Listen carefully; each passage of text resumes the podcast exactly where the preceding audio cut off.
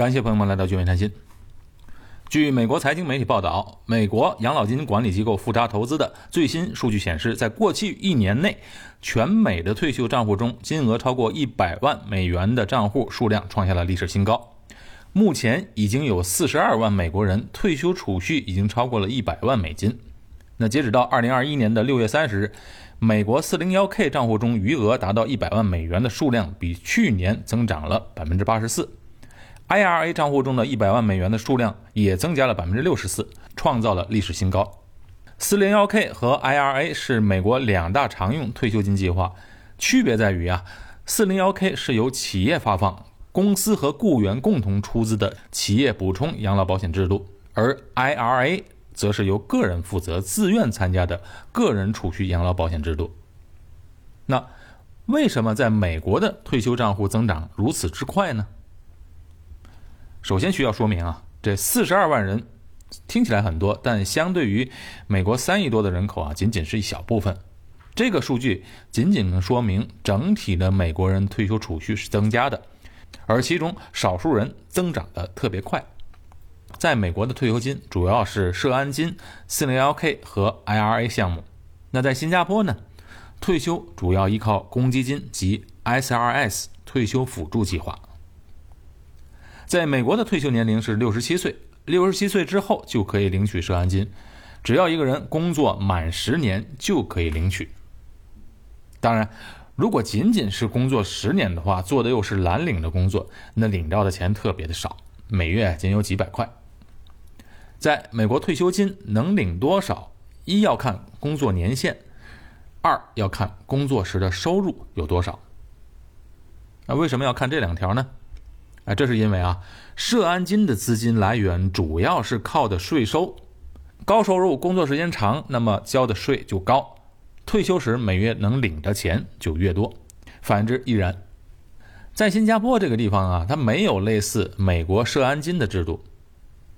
新加坡公积金退休制度本质上就是啊，你花自己的钱，你当初存了多少，你花多少。不过呢，我们也不能说新加坡没有美国社安金制度就是新加坡的福利少，哎，不能这样简单的对比，因为美国的社安金的资金是来自于税收嘛，主要是个人所得税。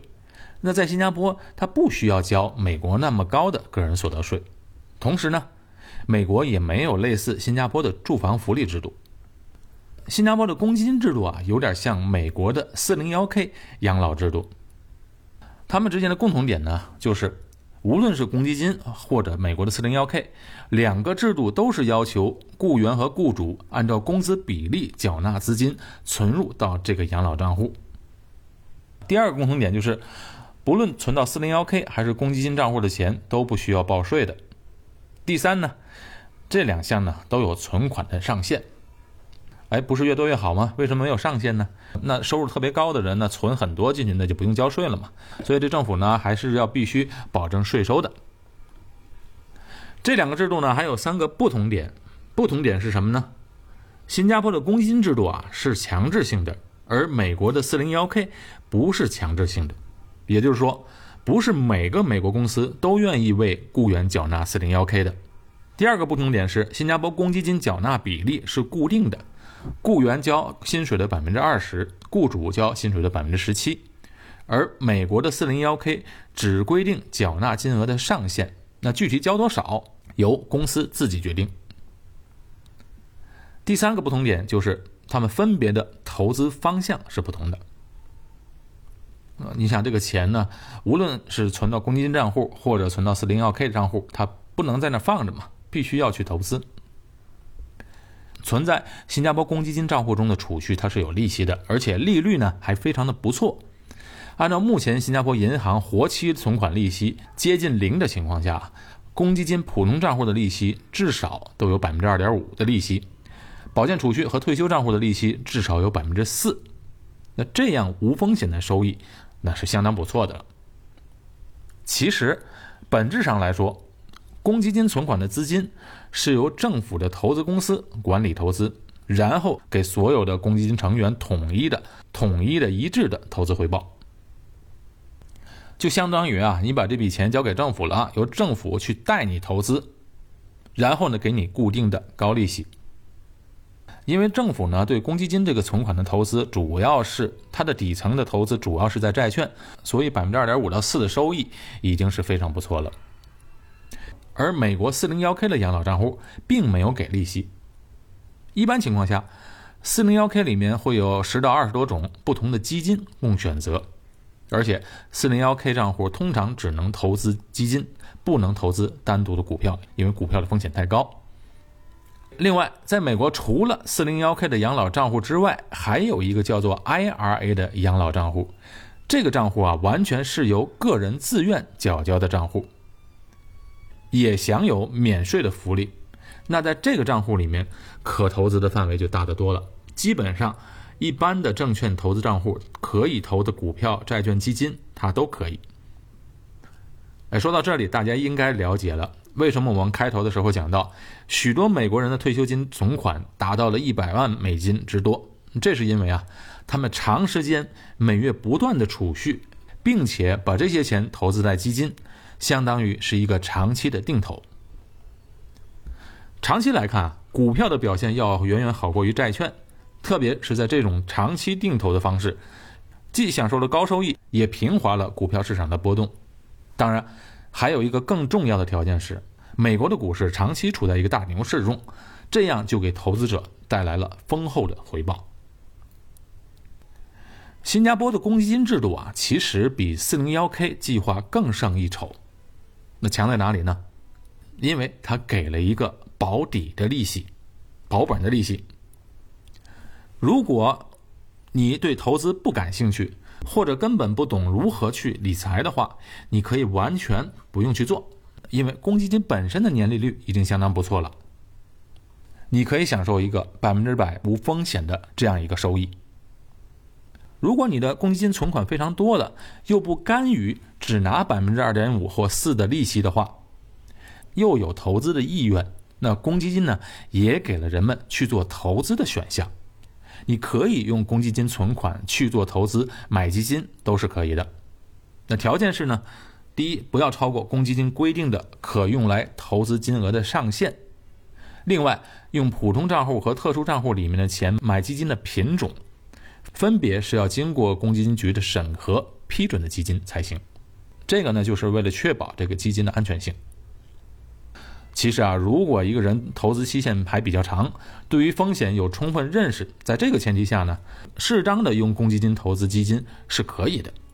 但是呢，我建议不要超过公积金存款的三分之一，因为本身公积金它就具有债券的属性，这种无风险的收益啊，在一个人的总资产组合中一定要占一定的比例。所以啊，我觉得公积金的存款用来投资的比例。最多不能超过三分之一。那除了公积金之外呢？新加坡还有另外一个叫做 SRS 的退休辅助计划。在这个计划下，新加坡公民和 PR 每年可以存入到这个账户一万五千三百元，这是上限。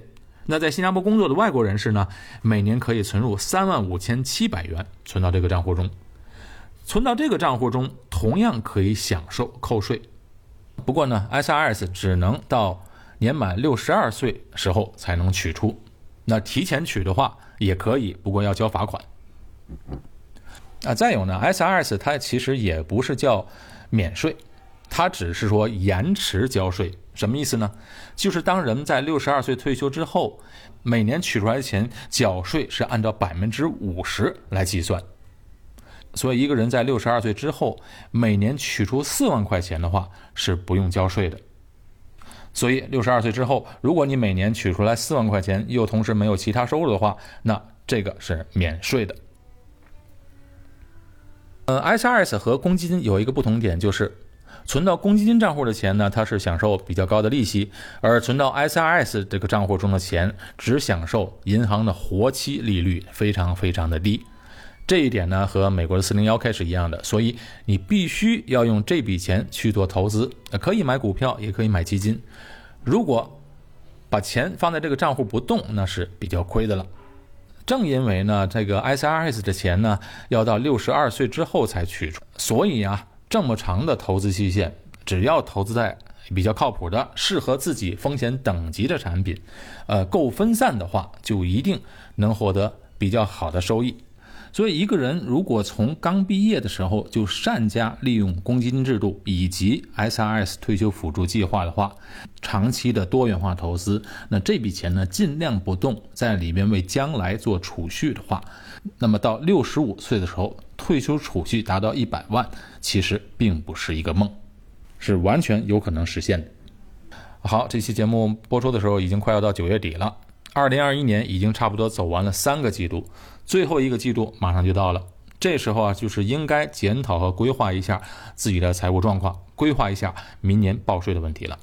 特别是 SRS 养老账户，想要省税，就要在十二月三十一日之前存入到 SRS 账户才行。哎，这个制度呢是非常不错的，既能少交税，又能把这笔钱做一个长期投资规划，创造收益，一举两得。想要进一步了解 SRS 以及公积金可投资的方式，请联系我的微信汉语拼音谭鑫横杠二。这期节目到这里结束，我们下期节目再见。